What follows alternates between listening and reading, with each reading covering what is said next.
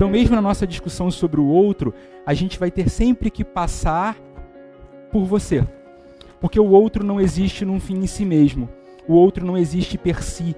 O outro não é ontológico. O outro é histórico. Sempre. Que jogo é esse, então, que a gente cria nessa relação de o outro e eu?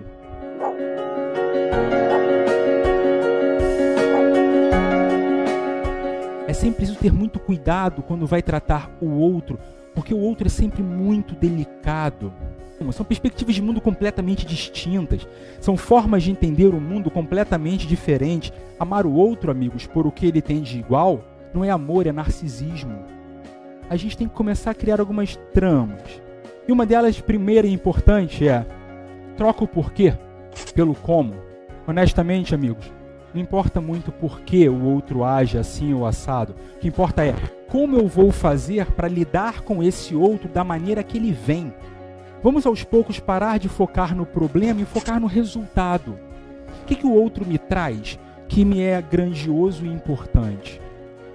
Ao invés de ficar focando no que o outro tem de problemas, ao invés de ficar focando no que o outro me incomoda, eu vou avaliar quais são os resultados que o outro me traz de bom. As necessidades versus as possibilidades. E o outro que traz tão pouco na mochila sofre tanto com as nossas exigências, com as nossas necessidades, quando poderíamos olhar para eles na expectativa das possibilidades. Não tem sucesso e fracasso. O que tem é eu e você na luta. Não tem sucesso e fracasso, amigos. O que tem é feedback. Porque eventualmente você vai dizer: caramba, fez errado de novo. Caramba, agi de forma inadequada de novo. Fracassei. Não, não, não fracassou. Mas eventualmente você vai dizer: ah, agora sim, cara, agora eu consigo, agora eu acertei, agora eu sou o cara. Não, não, não houve sucesso.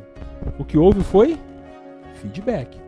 É sempre atento, é sempre esperto, é sempre plugado, é sempre ligado nesse outro, é sempre na luta, na tentativa de convencimento desse outro para crescer, para ser maior, para ser melhor.